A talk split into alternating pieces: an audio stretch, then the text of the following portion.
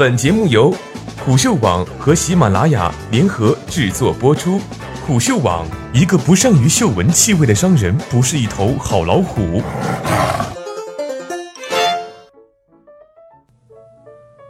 媒体正在成为多数人的暴政。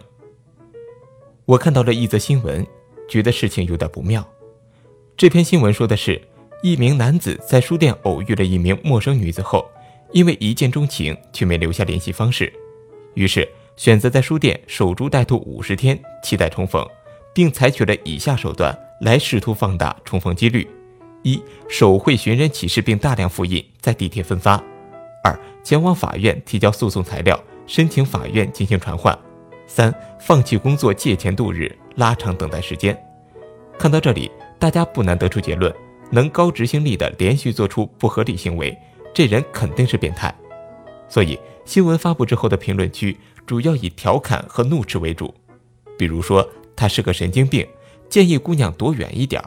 还有人定性他是一个潜在罪犯，呼吁有关部门进行严肃处理。还有少部分人将舆论延伸到了直男癌的方向。对中国男性群体素质和女性生存环境表示质疑。不过需要注意的是，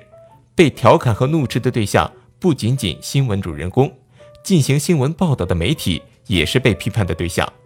理由是媒体看起来想把这种变态行为当成钟情浪漫故事去包装，这让人们联想起社交网络上一系列细思极恐的案例和容易被忽视却无比重要的细节后。笃定现在的媒体三观都不正，或者说没有专业媒体素质。看，这就形成了第一个悖论。假设这条新闻的评论区反映了目前主流的新闻价值评判标准，即在保证新闻事实正确的前提下，得出一个三观正的导向结果，那么男子书店苦等五十天这条新闻显然是没有价值的，应该在行业内被杜绝，被树立为反面典型的。但这条新闻真的没有价值吗？好像又不能轻易否定，因为新闻本身也是可供阅读的内容，而人们阅读的诉求无非就是通过获取更多的信息，要么增加自己的知识量，要么提升自己的专业技能，要么调整自己的情绪。毫无疑问的是，当人们阅读这条新闻，带入了“我比媒体高明，我阻止了一场潜在犯罪”场景后。也必然会相应的产生自我满足、义愤填膺、智商压制等情绪。简单来说，如果人们不是有意识的在推动这条新闻成为反面典型，那么大多数参与行动都只是无意义的浪费，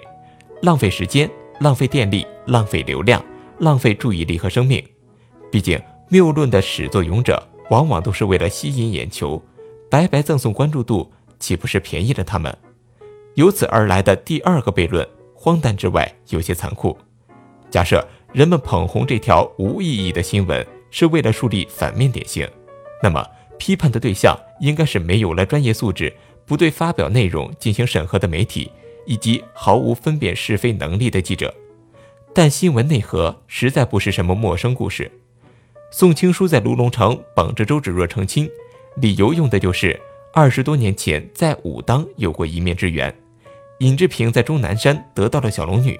代价就是放下全真教第三代弟子首席的事业。尤坦之能够留在阿紫身边，最大的筹码就是愿意游走在法律边缘。这些先例故事的结果是，宋青书欺师灭祖，被师公张三丰亲手处决；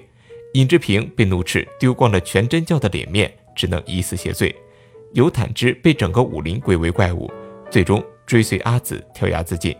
没有主角光环的普通人，冲冠一怒为红颜是要挨爸爸妈妈耳光的，得到负面评价就是个可预期的结果。而且还有很多证据表明，媒体也掌握着这种可预期结果。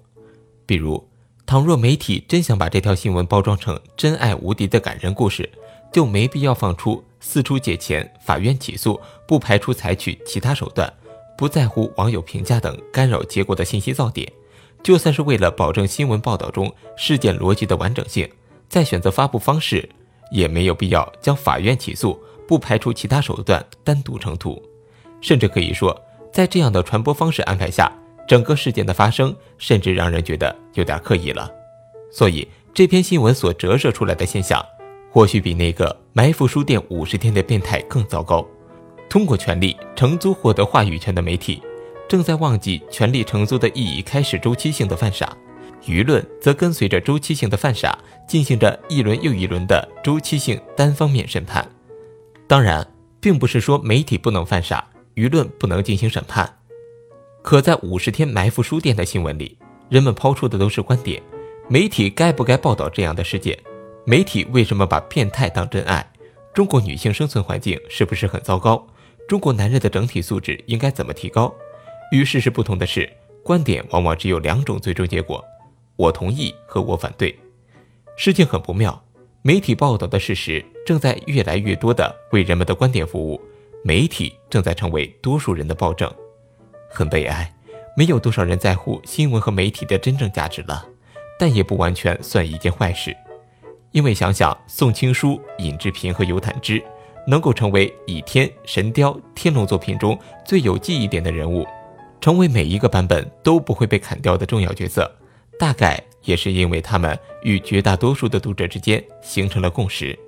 世界上有侠之大者，但理想世界也有人间之屑。我会过得比你们不好，你且放宽心吧。